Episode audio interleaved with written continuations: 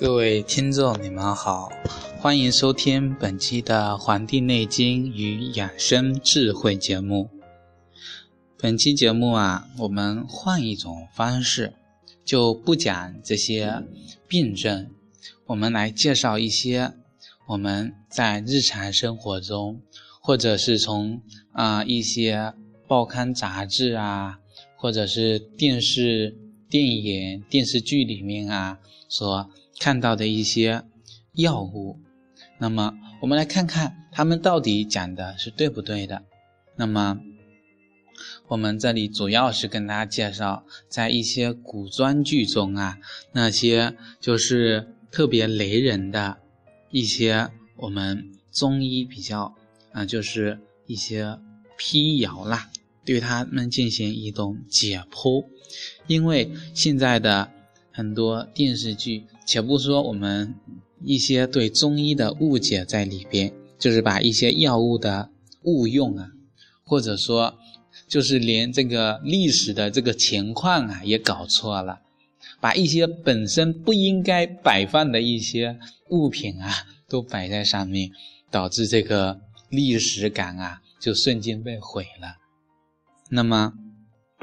因为对于这些古装电影中出现的像这个保命的这个仙丹啊，还有这个毒酒啊，这些其实一些中医的相关知识啊，是完全的，嗯，不是完全的正确的，甚至是有种艺术夸张的成分在里面。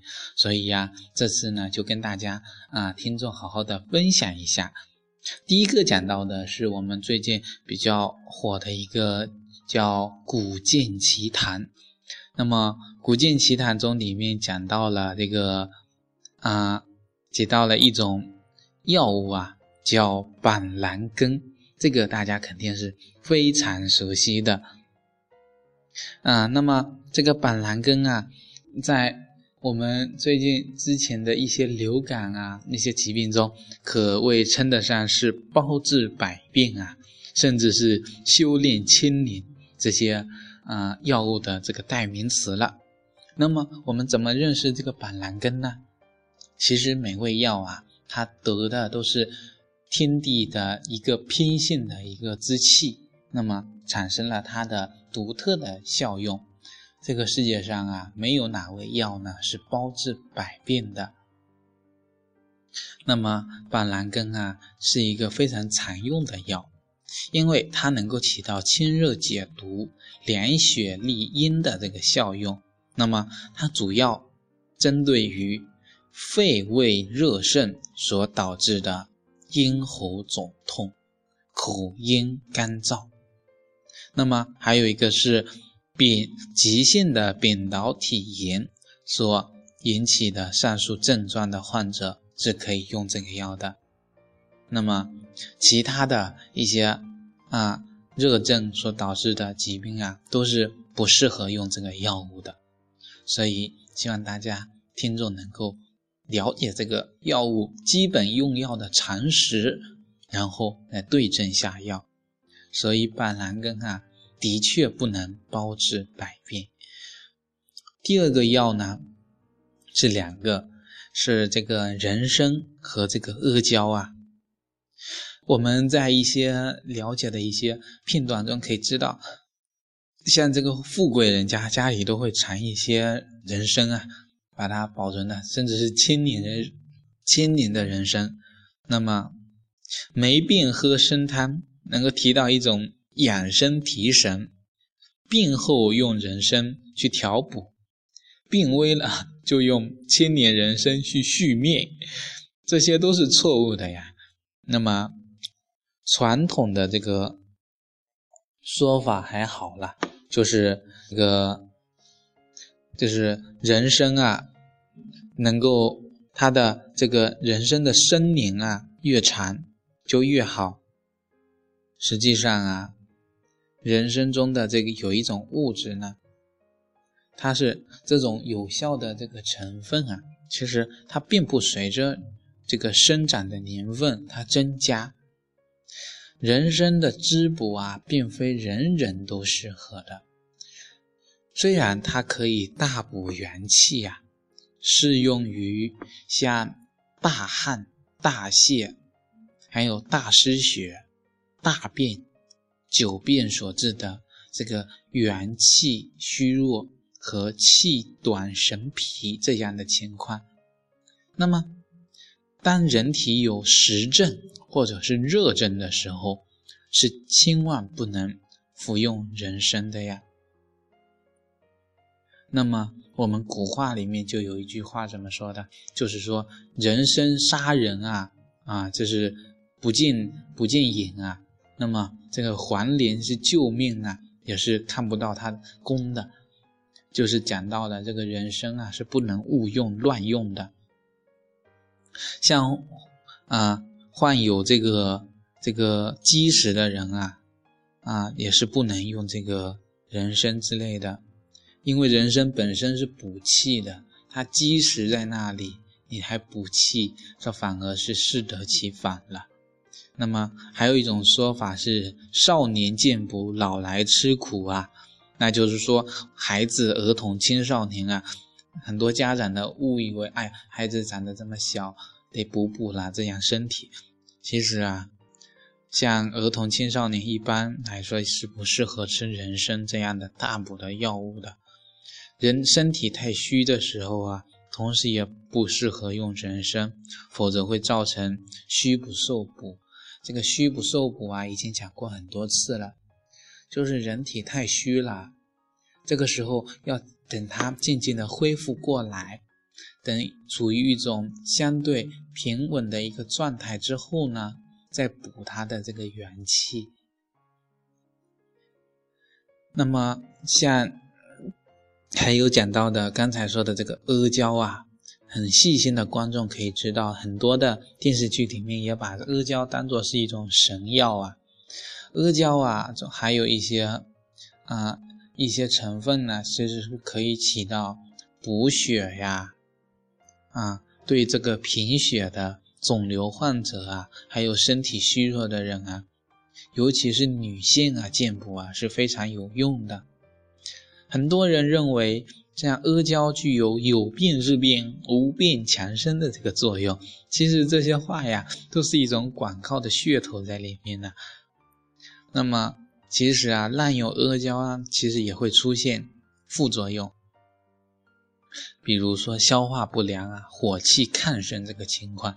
因为阿胶啊，性温热的，所以啊，一定要引起注意。还有啊，就是这个，像我们讲到的这个麝香跟红花，会起到补孕的这个作用。古装片中呢，就会提到这个这个女性啊，给她灌这个红花汤啊，还有这个麝香的香囊啊，就引起这个古装剧中这个后宫争斗的这个场景，导致这个流产。那么，是不是这个样子的呢？麝香啊，是有这种开窍醒神的解毒的作用，能够增加这个子宫收缩的频率、速度跟力度。那么，怀孕期的女性啊，对麝香呢是尤其的敏感的，所以在这个期间，就是啊，反应都特别的剧烈。所以呀，中医上用来在女这个妇女难产时下死胎呀，在影视作品中呢，就用麝香使人这个流产，这是有一定道理的。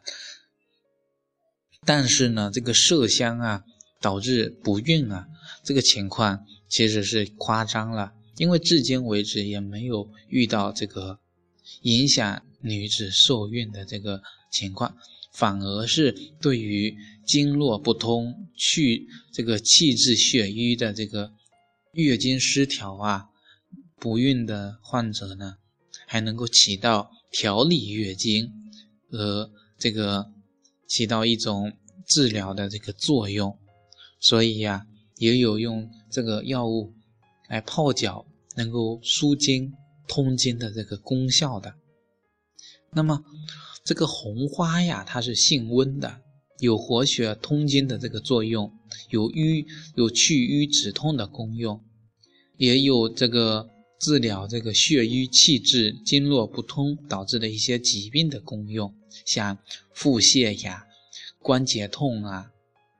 那么平时也是像之前的麝香提到的，也能够用红花粉啊去啊泡脚，也能够起到这些通经活血的功用。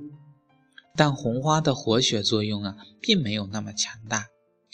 如果是这个女子啊，不孕啊，临床上啊，就需要用红花来活血化瘀，来疏通经络。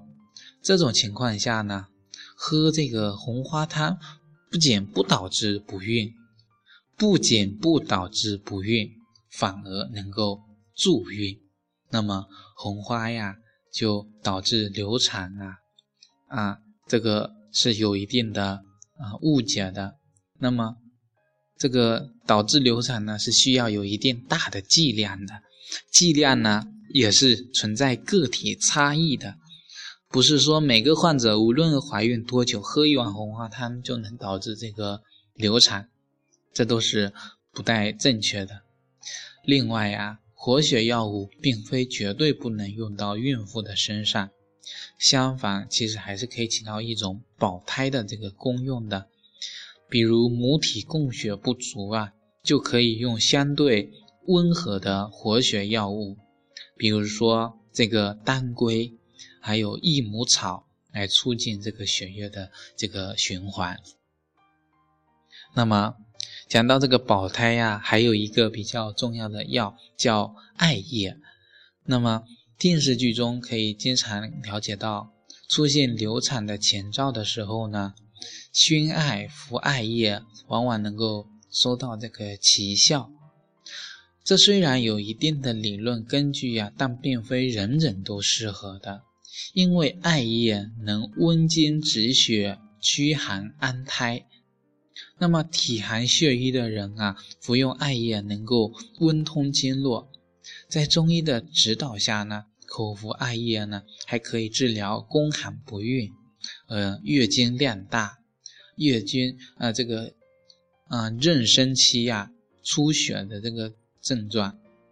但是经我们中医辨证，为这个虚寒型的流产呢，艾叶确实呢有一定保胎的这个作用，但体热的人就不能用艾叶来止血了，啊。导致流产的很多原因啊，是有很多的，需要及时的就医，千万不能自己盲目的，因为看了这个节目，感觉说这个艾叶可以保胎呀，这个是性命攸关的事情。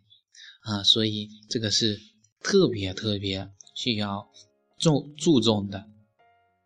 那么。这期节目啊，就跟大家介绍这么四五味药的它的基本的认识上存在的误区，希望听众能够从中受益。那么，感谢大家收听本期的《黄帝内经与养生智慧》节目，欢迎加我们的养生交流群，交流养生的知识，能够将自己所疑问的问题提出来，我们会通过节目啊。跟大家一起分享关于你的这个问题，也希望大家能够加我们《黄帝内经与养生智慧》的微信公众号，我们会每天的这个经常推送关于养生方面知识的内容到你的手机，能够大家一同来学习我们中医的传统知识。感谢大家的收听，咱们下期再会。